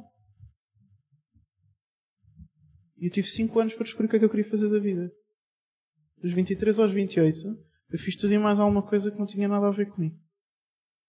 Porque não tinha identidade. Minha identidade era o basquete. Era ser uh, basquetebolista. Era ir uh, para os Estados Unidos, era ir para a Europa. Eu não tinha mais nada planeado. Graças a Deus, meus queridos pais nunca, nunca uh, permitiram que eu deixasse de estudar. E por isso é que eu estou aqui hoje. Mas vejam o, o- onde é que isto chega, que eu mesmo licenciado e com mestrado não sabia o que é que queria fazer. Não é? Descobri mais tarde com, com trabalho eh, a nível de identidade, de outras questões, mas ehm, i- isto, é, isto é muito profundo. E, e eu, aquele comentário que eu fiz aqui há pouco, mais uma vez batendo nas coisas que nós dizemos e que influenciam as pessoas à nossa volta.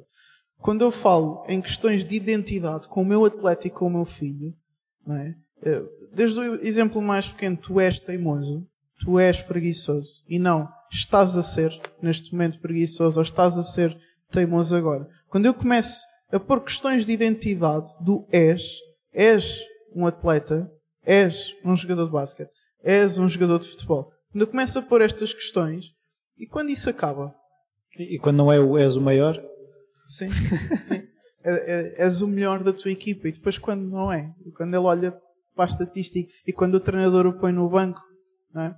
Ou seja, ehm, nós às vezes estamos muito eh, focados eh, nas mudanças de linguagem depreciativas. Não é? Nós vemos, por exemplo, a, a evolução dos estilos educativos. Remete-nos para, eh, antigamente o estilo educativo era mais severo, não é? Eh, fazíamos exatamente o que o pai dizia, é isto, não é?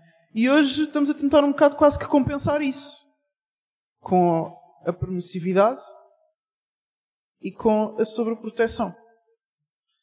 Mas a novidade do dia é que tanto uma como outra, o excesso de autoritarismo como o excesso de permissividade, influenciam negativamente a autoestima das crianças. Ok? Porque do- da primeira forma é, é isto e não fazes mais nada e ele perde criatividade para fazer aquilo que ele realmente acredita. E da outra é, se fazem tudo por mim é porque eu ainda não sou capaz de o fazer. Mas isto não é fácil, não é? Tem que haver um equilíbrio entre uh, vai, mas não vais tanto que eu estou aqui contigo. Não é? Tem que haver um equilíbrio entre uh, queremos ganhar, não é? Porque queremos ser competitivos, não é? Há aqui um resultado por alguma coisa, e entre também me quero divertir.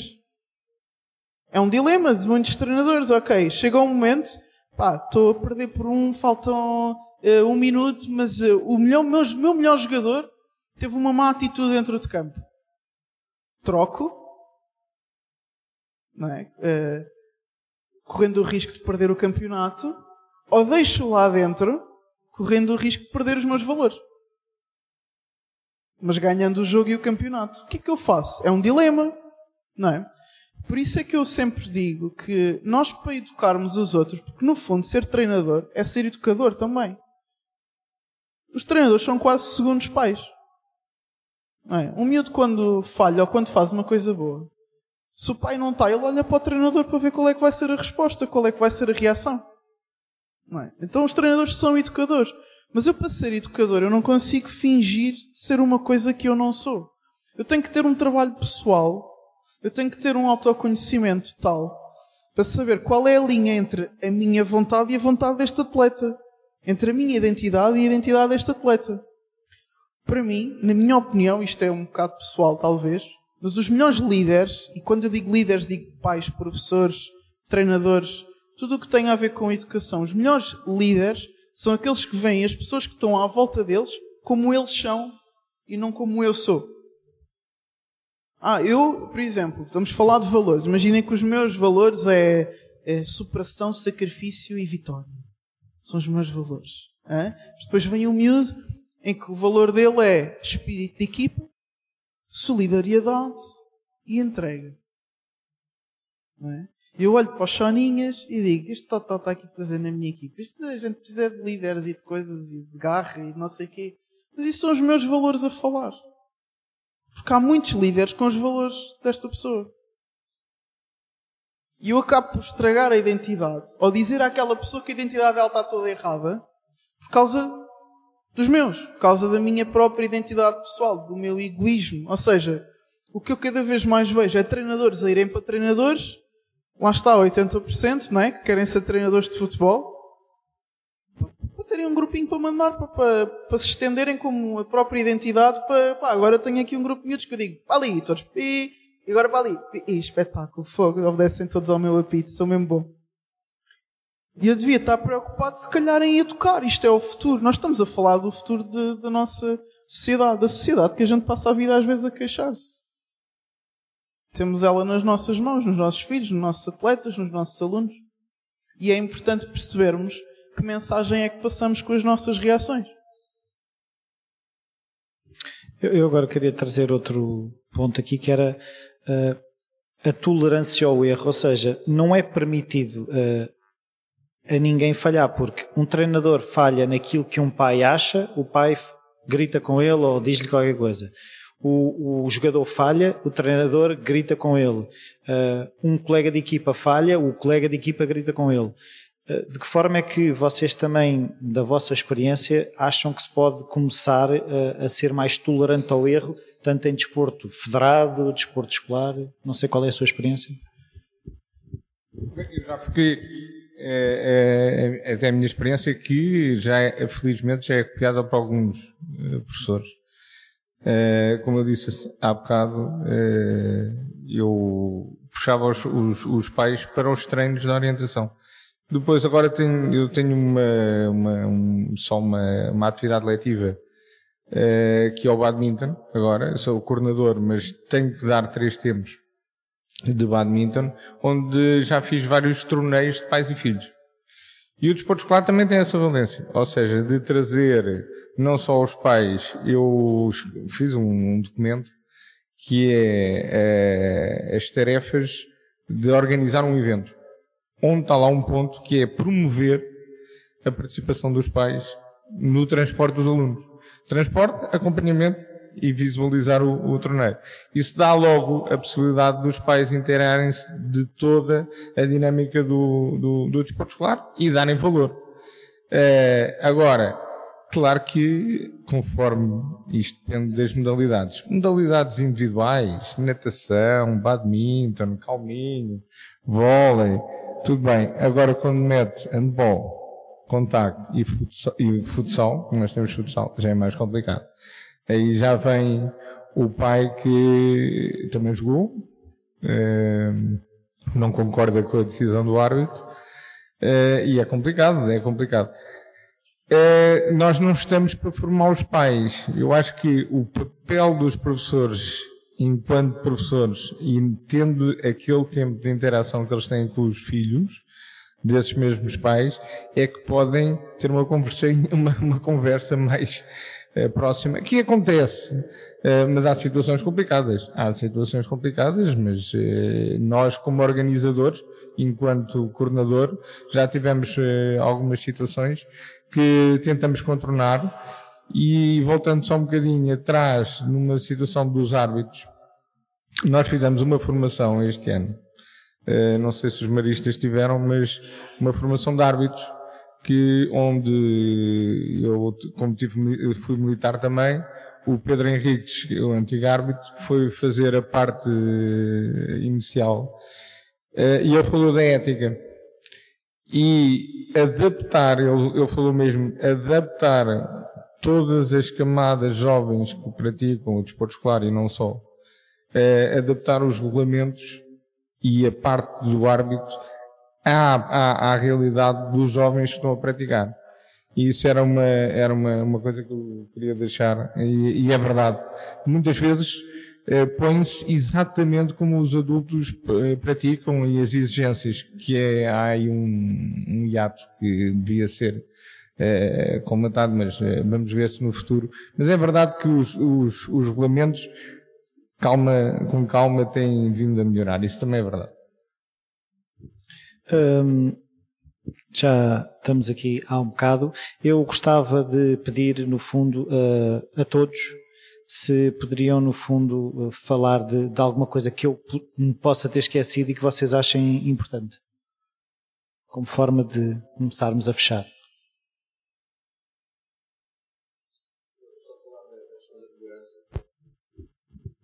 Tolerância. É para cima. Não, enfim, esta conversa, se, se todos tiverem tempo, nós podemos. Não sei. Depois vão-se embora e a gente continua. Não. Não, mas uh, uh, só, enfim, eu, eu, disse há pouco uma coisa que é, no fundo, aquilo que eu sinto verdadeiramente, é que os únicos que não têm culpa são as crianças. Nem todos os treinadores, ou chamemos os educadores, colocando os treinadores e os professores, e portanto todos os agentes de ensino que, que, que, que trabalham, muitas vezes não estão uh, completamente cientes da ferramenta que estão a utilizar e da forma que a estão a utilizar, portanto não estão a adaptar à, etapa. Os pais também não estão a perceber qual é o contexto da ferramenta de desporto os árbitros, enfim, ou o próprio sistema que, que mete a mesma forma, que é o regulamento da modalidade, independentemente da idade, e a criança só quer é jogar. E, portanto, um, este caso, por exemplo, no, caso do futebol, os árbitros, eu, eu, falava há pouco tempo com, com, com árbitros também de, de profissionais e tal, quando houve um encontro, e, e dizia-lhes isso, porque é que vocês, nos infantis, não, conversa de, de enfim, com apanhos à parte, porque é que vocês não, uh, eles, não, é pá, nem pensar, é que se nós não pomos autoridade, perdemos completamente. É não, é, não, não é só as bancadas com os pais, que já estão lá feitos leões, não é? São os próprios miúdos que nos comem vivos. Portanto, há um, há um, um ambiente que já de si é predador. Portanto, entende-se também que o árbitro tem essa, essa atitude como, como, como defesa. E, portanto, o que é preciso? Vamos aqui a um plano que eu ainda não falei, que é o plano da instituição. E a instituição, por si só, tem que ter estratégias também que vão além das pessoas que a compõem. E essas pessoas, para além dos praticantes, são os treinadores, são os pais, enfim. Que é, por exemplo, todos os aqui presentes recolheram ali uma ficha que é o, o compromisso entre pai e atleta. Há várias instituições pegaram nesse, enfim, aquilo é um PDF que está disponível no site do PNED e que pode ser impresso, e se não, e se não tiverem aquela folha, que essa folha assim tem, um, tem uma textura especial, pedem ao PNED e o PNED envia gratuitamente. E o que eles estão a fazer é, pegam nessas folhas e no princípio da época fazem uma cerimónia de assinatura do contrato entre o praticante e o encarregado de educação. E esse contrato é fotografado. O pai Toda a gente aqui há de se lembrar de algum pai que não tem um comportamento positivo, quer para, para o jogo, quer para o seu filho, quer para os outros que lá estão, quer para, enfim, para toda a situação. Esse pai estará fotografado a assinar um contrato com o filho, a comprometer-se a ter um comportamento positivo. E, portanto, isto é uma responsabilização. Esta possibilidade da contratualização. É esta folha que deve ser distribuída aqui, que achei curioso, precisamente, enfim, fisguei logo quando entrei. Olha, ainda bem que tem esta folha porque quero falar nela. E, portanto, é um papel da instituição, dos maristas.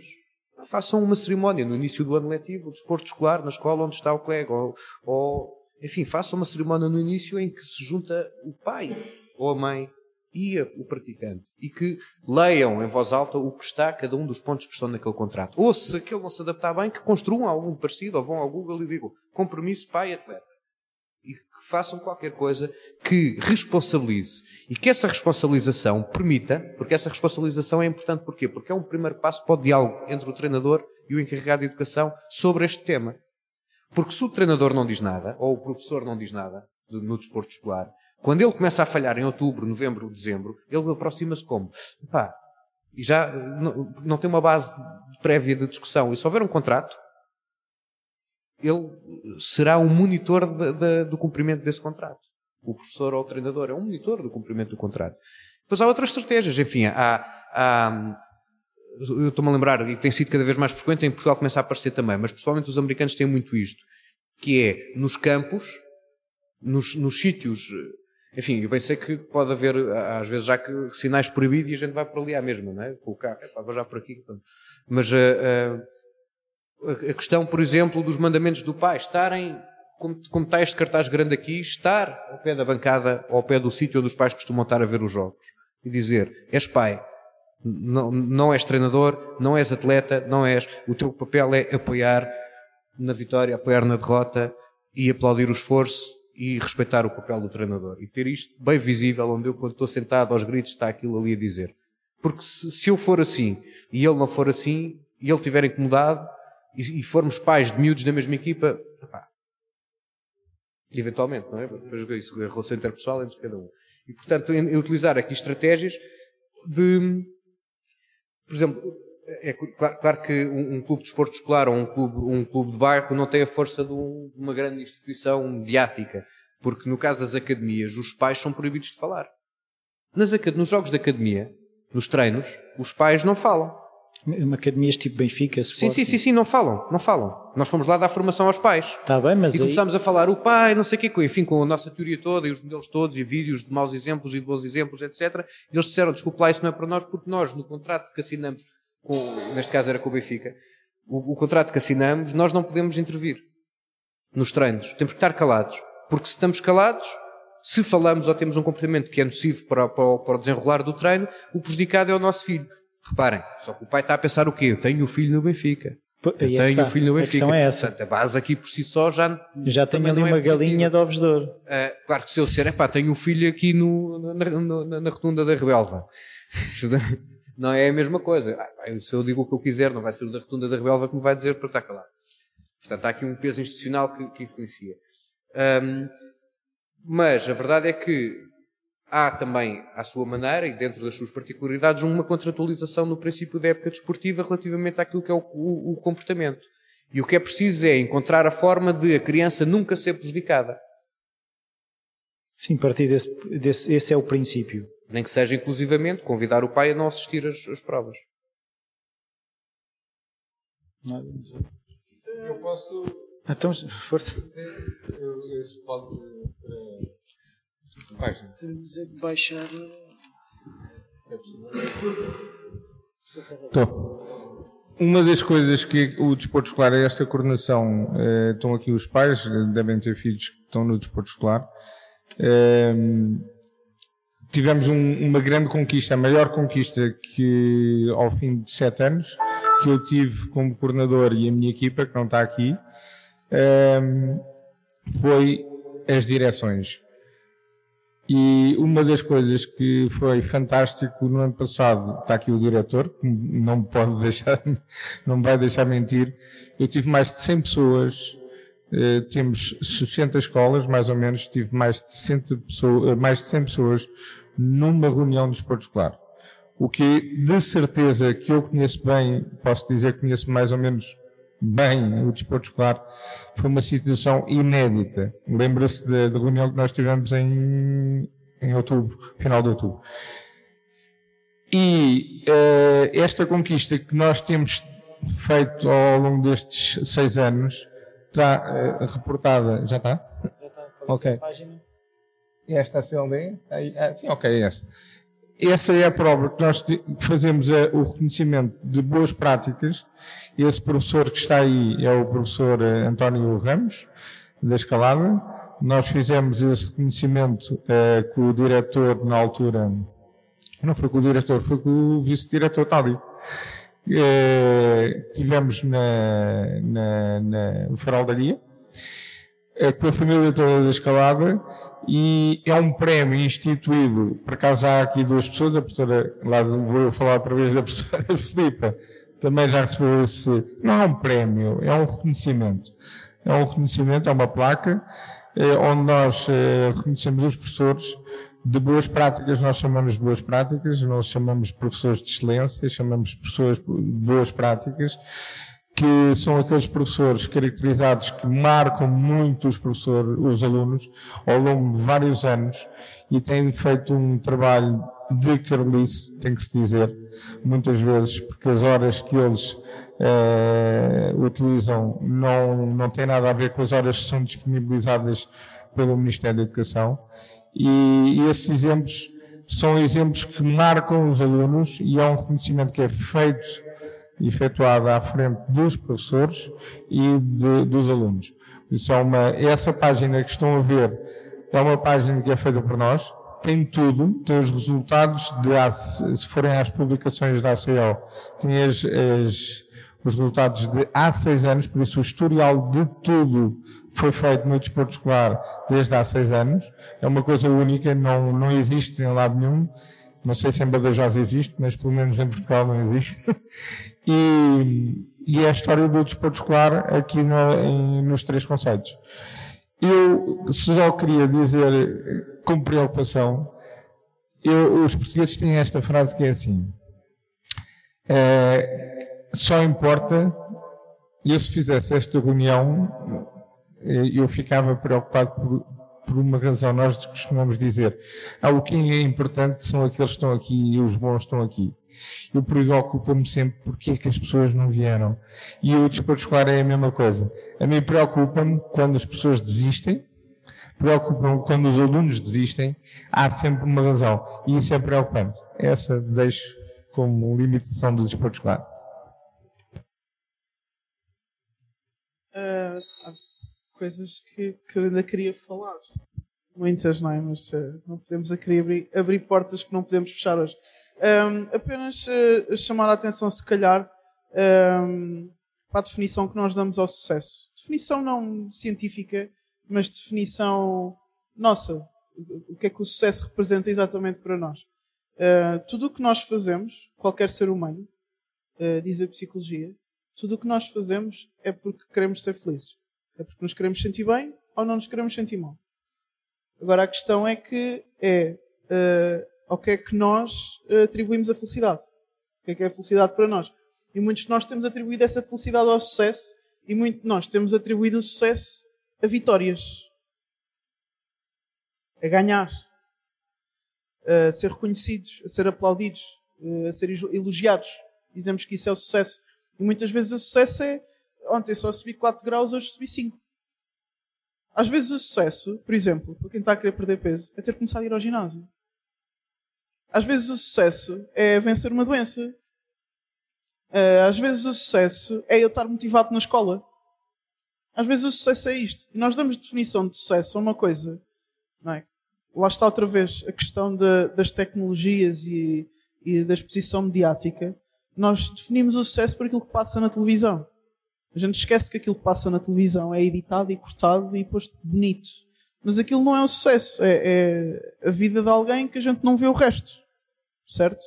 E, e às vezes estamos a tentar uh, um, ehm, com que os nossos filhos os nossos atletas e nós, como pais e treinadores e professores, tínhamos um sucesso de uma coisa que não existe. O sucesso é passo a passo. O sucesso é eu continuar a levantar-me. O sucesso é eu cair e levantar no dia a seguir. Uh, o sucesso é, é, eu estar feliz com o que tenho e com o processo que eu estou a percorrer todos os dias. O sucesso é fazer o meu papel. Não é? Como pai, uh, como treinador, uh, como professor, como educador, como pessoa, como atleta, como filho, como o que seja. O sucesso para mim é isso. E às vezes confundirmos isso com outras coisas faz-nos fazer coisas meias loucas. Parece que andamos em modo de sobrevivência. Já viram pessoas em modo de sobrevivência? Eu estou a morrer afogado, eu afogo até a minha mãe para poder sobreviver.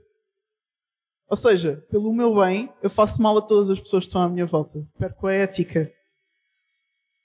Perco o objetivo. Uma palavra ali que foi falada que para mim brilhante, que foi logo ao início. Qual é a minha intenção com tudo isto? O que é que eu quero com tudo isto? Ok, ser feliz. Mas antes de pensar no ser feliz, que é muito lá para cima, o que é que eu quero com isto? Ganhar, mostrar-me, aparecer, ser reconhecido? Ou educar, passar valores, crescer, evoluir como pessoa? Só isso. A definição do meu sucesso. E para onde é que isso me está a levar como pessoa? Eh, eu queria só abrir, eh, se alguém tem alguma pergunta que Uh, se me permitem, uh, super pertinente a sua, a sua intervenção. Um, ehm, colocar a competição no lazer é complicado, não é? Sim, sim. Uh, eu trabalho com seleções nacionais. Uma das coisas que, que eu tenho que fazer quando eu trabalho mês e meio com uma seleção entre treinar e ir para o europeu é ganhar confiança com elas. Então, na primeira sessão, segunda sessão, tivemos ali a ganhar confiança e na terceira decidi abanar. Eu fiz a seguinte pergunta: O que é que é mais importante, o processo ou o resultado? Em competição, estamos a falar de um europeu em que estamos a, a trabalhar para, para manutenção em divisão A, em que seis jogadoras, de, as seis melhores jogadoras, lesionaram-se. Então tivemos que trazer outras seis. Seis é só metade da equipa. As primeiras seis da lista estão lesionadas, tivemos que trazer outras seis para o fim da lista. Isso quer dizer que as seis que jogavam pior tiveram que ser as melhores no europeu.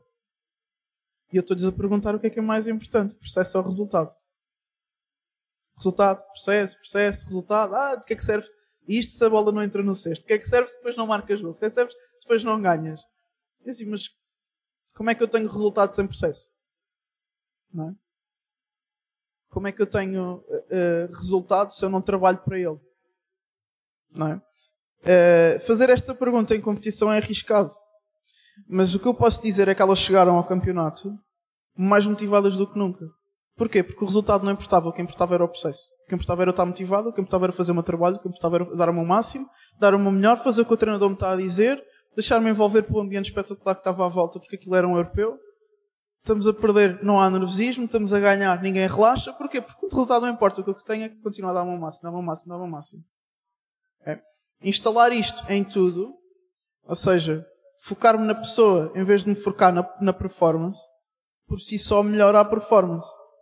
Mas focar-me na performance em vez de focar na pessoa, vamos falar de pessoas que têm uma performance espetacular.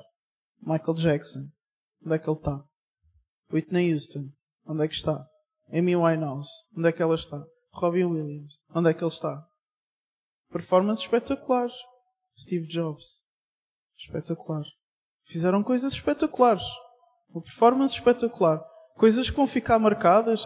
Elvis Presley, ele nem era nascido, eu não era nascida quando ele morreu. Quando é que ele morreu? O Elvis Presley. Há quem diga que ele ainda está vivo. Há quem diga que ele ainda está vivo. Mas suposto, quando é que ele fingiu que morreu? Ele saiu do edifício, não, era, não é? Ele saiu do edifício. Eu não é era nascida. Mas eu ouço falar dele até hoje. Eu ouço músicas dele até hoje. Espetacular, performance espetacular. Mas onde é que ele está? Porquê? Foca em performance, esquecemos a pessoa. Mas se focarmos na pessoa, eu acho que a performance melhora de qualquer maneira. Acho eu.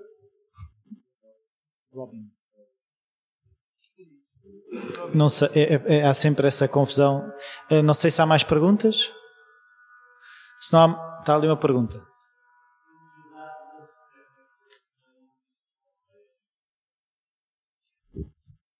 Eu atrevo-me a dizer que não é questão de quando é que começa a competição, é que tipo, que formas de competição é que deve fazer em cada momento.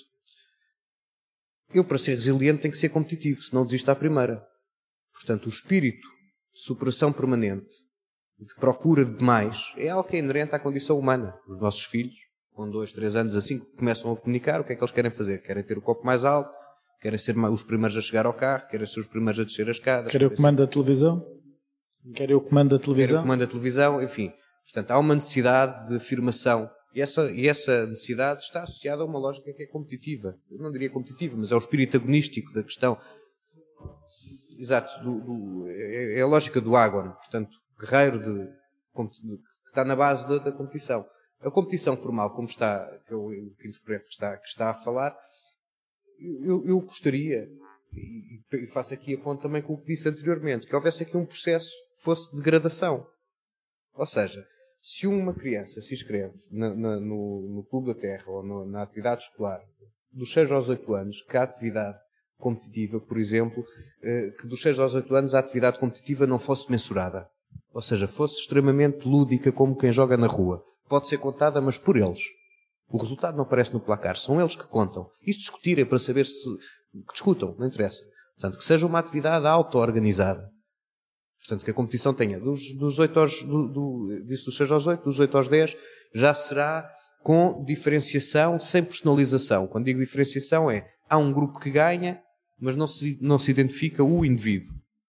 Mesmo no caso dos, dos individuais, colocar os individuais nos coletivos, por exemplo, numa corrida de estafetas, de estafetas não, mas a corrida ser sempre o somatório do, dos, dos diferentes uh, participantes, não o participante. Portanto, que se dê uma noção de coletiva. E, portanto, e vamos avançando em complexidade e especificidade relativamente àquilo que é a competição, até nos aproximarmos do modelo competitivo adulto. Um, e, portanto, é, é, seriam esses passos. Não de quando é que começa a competição, mas, se, se, se, mas principalmente quando é que a competição começa a ser importante. Então, esta questão. Um, mensuração, diferenciação, seleção. Ou seja, primeiro não mensuro, segundo não diferencio, ou seja, no primeiro nível não mensuraria, não, não contaria, no segundo não diferenciaria quem é que ganha, quem é que não ganha, e no terceiro nível, enfim, aqui já entramos num nível de seleção. De, eu estou a falar de cabeça, eu tenho isso mais ou menos já estruturado, até, enfim, modelos de outras, de outras questões que estive envolvido, mas há esta, essa diferenciação em que chega uma altura em que o resultado é selecionador. Ou seja, quando é selecionador é quando há um que fica e outro não. Quando há um que é bom e vem e o outro não. A partir do momento em que eu devo selecionar, é nunca antes dos 14. E então essa é a resposta em relação a quando é que a competição deve ser importante. Agora deixa-me só é, falou do, do desporto escolar. É, eu concordo com, consigo. Eu é que não posso. Agora está a gravar. É, o, o, o desporto escolar vive de créditos horários. Por isso são horas. O critério da distribuição desses créditos horários devia ter em conta, a meu ver, a proximidade dos clubes e haver uma corresponsabilização entre o trabalho de escola e a localização desses mesmos clubes. Porque às vezes nem faz sentido. Eu, eu concordo que haja, uh, por vezes, se houver um professor que tenha um grande currículo no beisebol numa, numa localidade que não há beisebol, que eventualmente ele possa fazê-lo. Mas eu também concordo com isso, ou seja, que hoje em dia os créditos de atribuição são, eh, estão à mercê das direções das escolas. E às vezes, eh, eh, tendo em conta o historial dos professores que aparecem, e muitas vezes nem isso. Infelizmente acontece, mas há professores que apanham, eu vou dar só um exemplo. Aqui temos a escalada. Mas imaginemos que isto é uma escola pública tinha um trabalho enorme na escalada e quem é que dá a escalada? E, e está no projeto educativo da escola. Não é fácil.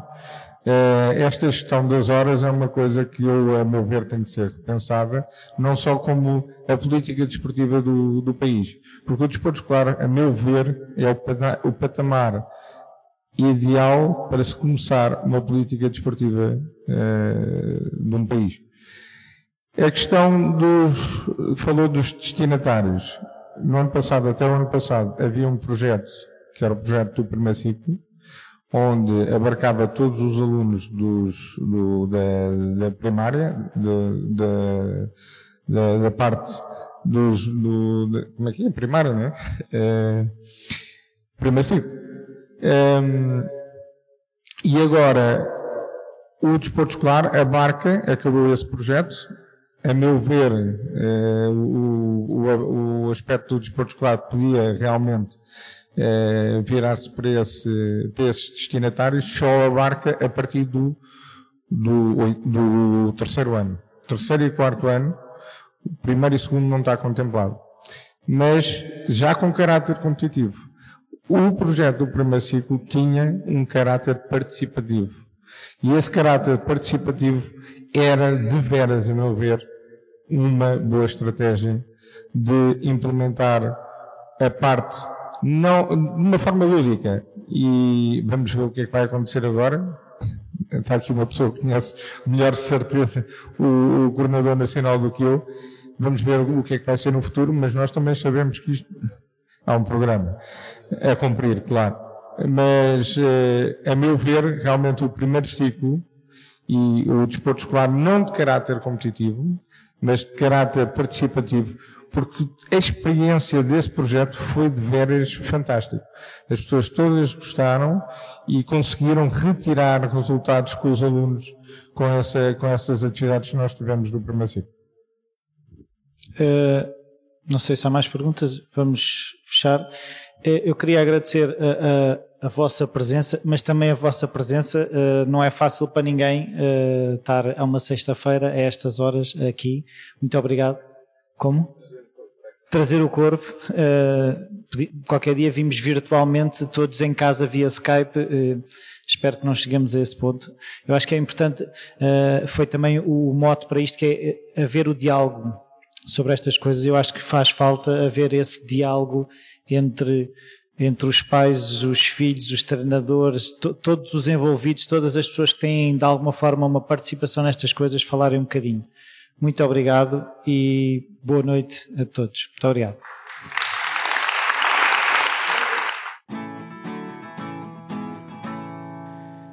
Bem-vindos de volta. Eu espero que tenham gostado desta, desta conversa.